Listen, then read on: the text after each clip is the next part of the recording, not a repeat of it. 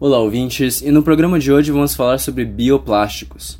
Todos sabemos que é impossível reciclar a quantidade de plásticos que produzimos, e a única forma realmente sustentável de lidar com eles é parar de produzi-los completamente o mais rápido possível. Mas para isso é necessário substituí-los por alternativas biodegradáveis, que possam ser reinseridas no ciclo da natureza sem precisar de reprocessamento. Nesse contexto, nasceu a empresa indiana Shak, que percebeu que as sobras da fabricação do açúcar, o bagaço, eram uma ótima matéria-prima para produzir moldes plásticos. Como um terço de toda a cana processada vira bagaço, isso se torna uma fonte praticamente inesgotável desse material que pode ser encontrado em praticamente o mundo inteiro, tornando uma matéria-prima muito barata. Cerca de 100 toneladas de bagaço por dia chegam na fábrica da Chak, onde são lavadas para remover o grude típico da cana. Em seguida, são prensadas a quente no formato desejado, geralmente embalagens para marmita, talheres, copos, entre outros itens de uso único que nos acostumamos a utilizar.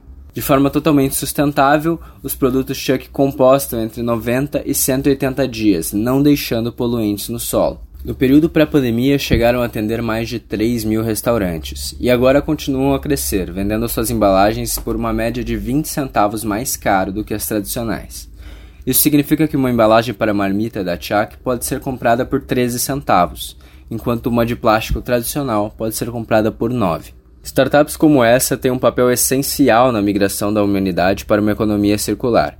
E quanto mais alternativas escaláveis nascerem para substituir os plásticos, mais rápido vamos vencer esse enorme desafio. Esse foi o programa de hoje, espero que tenham gostado. Aqui é Matheus Barros, para a CBN.